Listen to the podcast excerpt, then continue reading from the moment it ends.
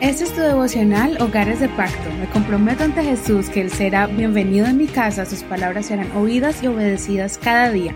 Mi hogar le pertenece a Él. Bendiciones en el nombre de Jesús. Estoy muy contento de poder compartir contigo la reflexión del día de hoy. Estamos estudiando Primera de Samuel capítulo 5 y ha sido un tema muy especial acerca de la vida de Samuel y también el final del ministerio de Elí y sus hijos. También ya miramos cómo el pueblo de Israel cayó delante de los filisteos, cómo el arca también cayó en la mano de los enemigos de Israel.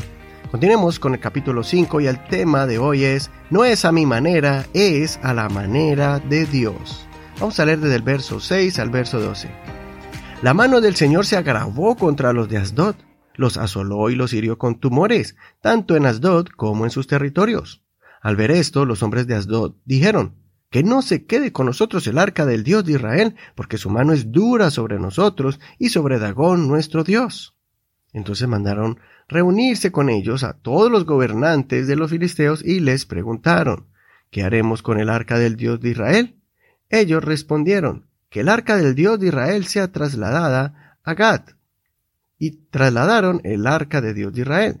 Pero aconteció, después que la habían trasladado, que la mano del Señor fue contra la ciudad, ocasionando gran pánico.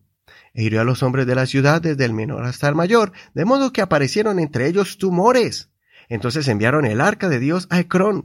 Y sucedió que cuando el arca de Dios llegó a Ecrón, los de Ecrón dieron voces diciendo, han trasladado hasta nosotros el arca del Dios de Israel, para que nos haga morir a nosotros y a nuestro pueblo. Entonces mandaron reunir a todos los gobernantes de los filisteos y dijeron, envíen el arca del Dios de Israel y que vuelva a su lugar, no sea que nos mate a nosotros y a nuestro pueblo. Pues había pánico de muerte en toda la ciudad y la mano de Dios se había grabado allí.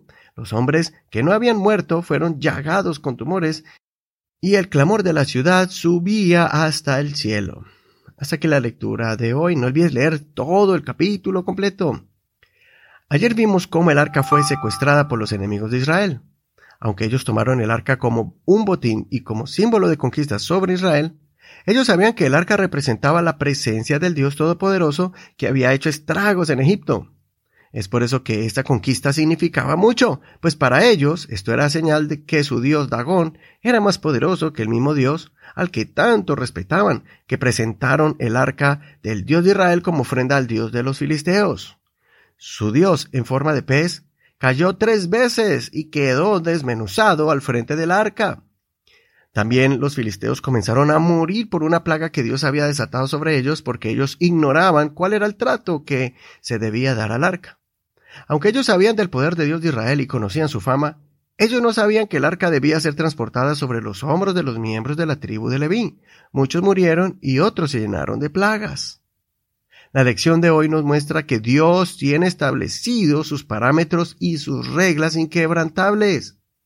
Ayer vimos un Israel confiado, pensando que tenían la cobertura y protección de Dios, y, a la misma vez, podían estar en pecado.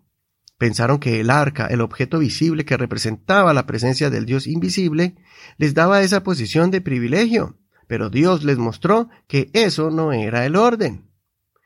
Igualmente, los filisteos también se equivocaron pensando que a Dios se le podía encerrar en un templo pagano y que lo podían dominar. Y se dieron cuenta que Dios era más que una caja de madera cubierta en oro que se podía mover al antojo de cualquier persona. Reflexionemos con estos dos ejemplos de dos pueblos que tenían una noción parcial de quién era Dios. Muchos hoy en día piensan que a Dios se le engaña con ciertas acciones nobles y lindas sin tener que obedecer a su palabra. Otros piensan que conocen de Dios y lo adoran a su manera. Debemos acatar las reglas que Dios ha impuesto. En ningún momento debemos ponerle condiciones al Señor. No intentemos manipular a Dios con oraciones ni acciones. No inventemos formas buscando atajos y evadir nuestra responsabilidad rindiendo cuentas por nuestras acciones. Primero, debemos buscar y pedir el perdón de Dios, pedir su dirección y esperar que su gracia nos cubra y recibamos sus bendiciones. Ese es el orden de Dios. No peleemos contra la voluntad de Dios ni su palabra. Más bien, sometámonos a lo que Él nos va enseñando para guiarnos en el camino correcto. Recordemos que, aunque no entendamos sus planes y designios, es mejor obedecer porque al final veremos la recompensa. Romanos 11, verso 33 dice, Qué profundas son las riquezas de Dios y su sabiduría y entendimiento. Nadie puede explicar sus decisiones ni llegar a comprender sus caminos. Pues ¿quién conoce la mente del Señor? ¿Quién podrá darle consejos? ¿Quién le ha dado algo antes para que Él tenga que devolvérselo? Porque todas las cosas vienen de Dios y existen por Él y para Él. Gloria para siempre a Dios. Amén. Esto está en Romanos 11, versos 33 al 36 de la versión Dios habla hoy. Así que pongamos en orden la forma en que nos acercamos a Dios para no equivocarnos como Israel y Filistea.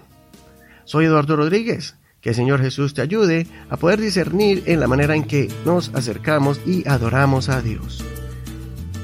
Muchas gracias por tus oraciones, muchas gracias también por el apoyo a este ministerio para que podamos llevar este mensaje a muchos lugares.